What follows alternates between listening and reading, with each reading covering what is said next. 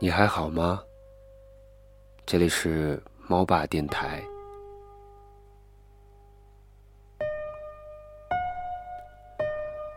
今天给大家带来的一篇文章是安妮宝贝的《武汉》。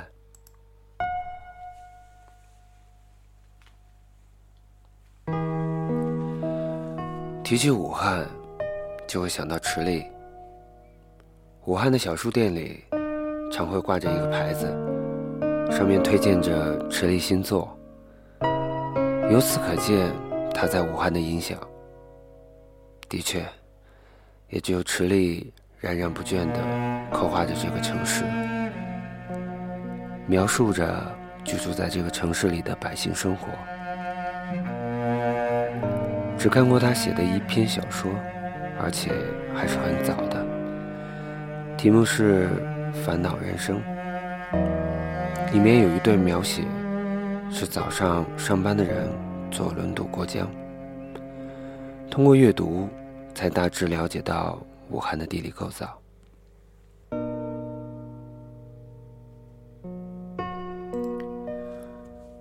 飞机在下降的之前。看到了大片大片的湖泊，也看到了长江。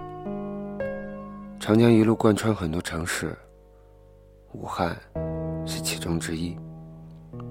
但是武汉的长江大桥没有南京的精致，后者的桥栏上有大幅大幅的石头雕刻，描绘着起义、解放战争、文革等历史场景，还有大型的雕塑。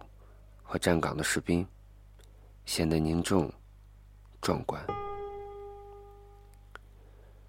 而前者只是一座现代气息的大流量桥，因为流量太大，以至于出租车只能按日期和车牌号过桥。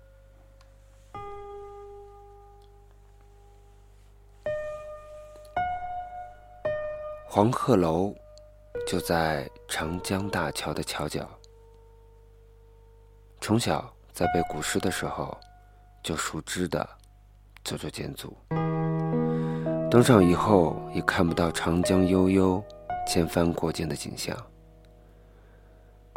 古人的苍凉情怀，如过眼云烟，留在了淹没的时光里。从楼顶看下去。只有大片灰暗的屋顶和高耸的烟囱。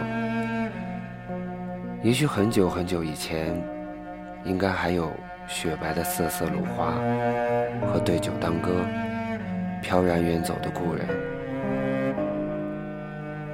这座整修一新的，在里面兜售着千篇一律的旅游纪念品的鼓楼，似乎只留下一个躯壳。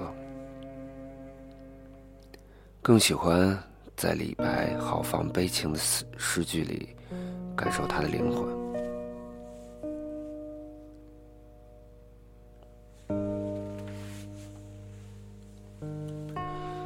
没有去看东湖，在一个陌生的城市里，更想做的是心平气和的观察和体味。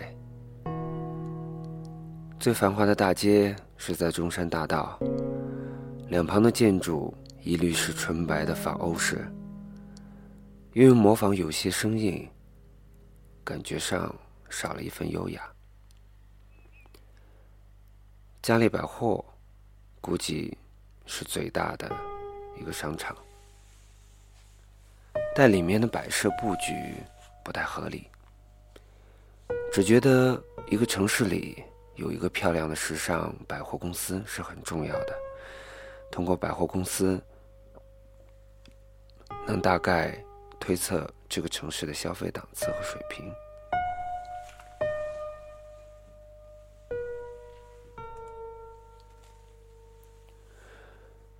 除去中山大道、解放大道这样的商业中心，别的街道就显得混乱不堪。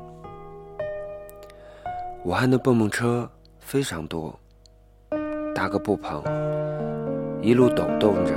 可以把你送到想去的地方，价格非常便宜，两块钱左右就解决问题。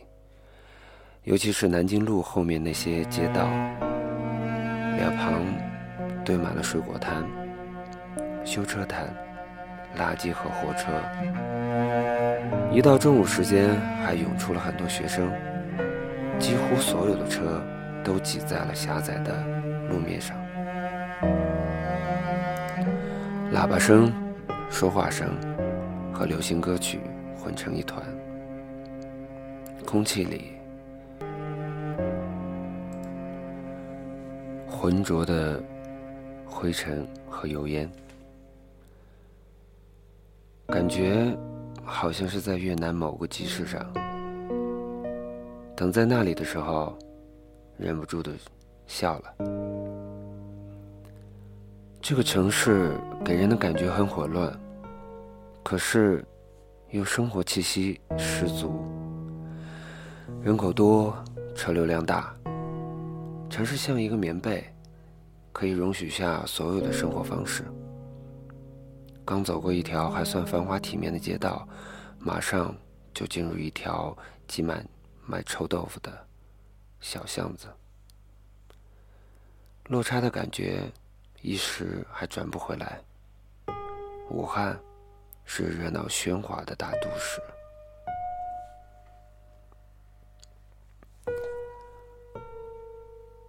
在菜馆里。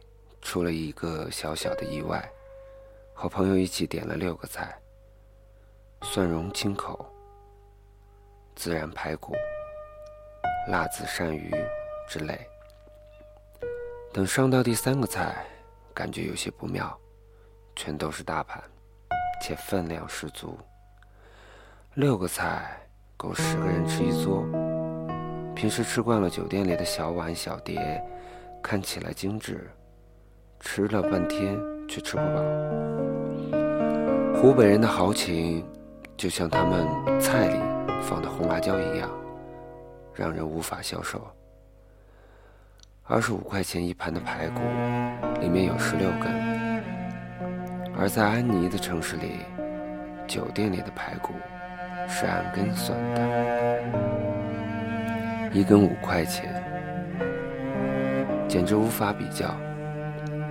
临走之前，老板亲自走过来，赠送了三瓶扎啤，真是幸福的午餐。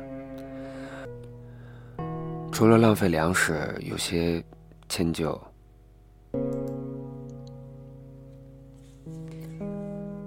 江汉路偏僻、狭窄，却充满商业气息。一到晚上。霓虹闪烁，人群涌动，看过去灯红酒绿的感觉。有一个叫明简的，看过去很时髦的发廊里，走进去洗了一下头，生意特别好。在那里听一帮年轻女孩子普通话混杂着武汉话聊天，他们把染发叫做上点颜色。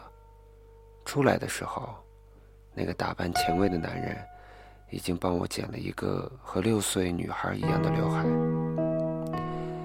晚上打算乘长江轮船从武汉到九江，因为要去庐山，所以要最后的时间是在江汉路的一家咖啡店里度过的。透过玻璃窗，看着夜色中的武汉，心里有些静止。也许以后不会再经过这个城市，它在我的生命中出现一次，但是我却可以记得它的夜色和咖啡，记得从江面上传来的轮船鸣笛声，记得豆皮和他的蹦蹦车，记得。他永远不会停息沸腾的生活。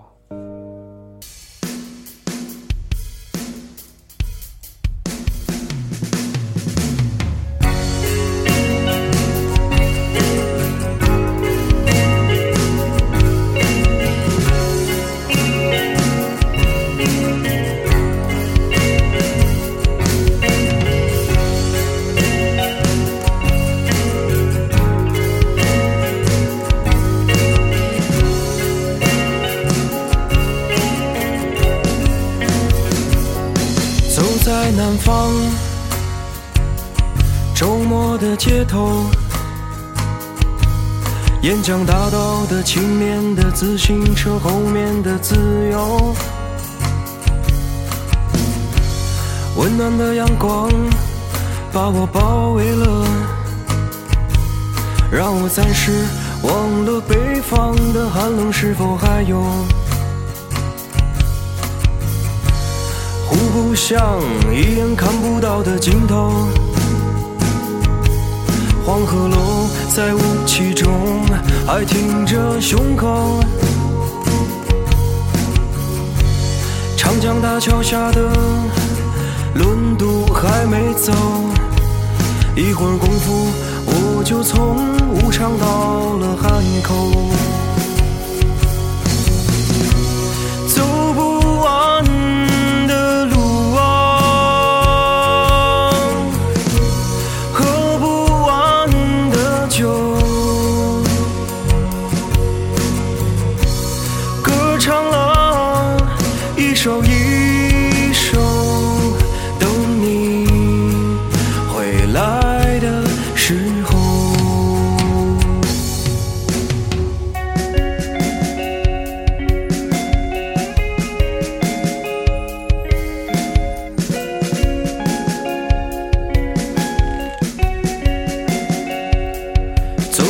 南方，周末的街头，沿江大道的青年的自行车后面的自由，温暖的阳光把我包围了，让我暂时忘了北方的寒冷，是否还有？像一眼看不到的尽头，黄鹤楼在雾气中还挺着胸口，长江大桥下的轮渡还没走，一会儿功夫我就从武昌到了汉口。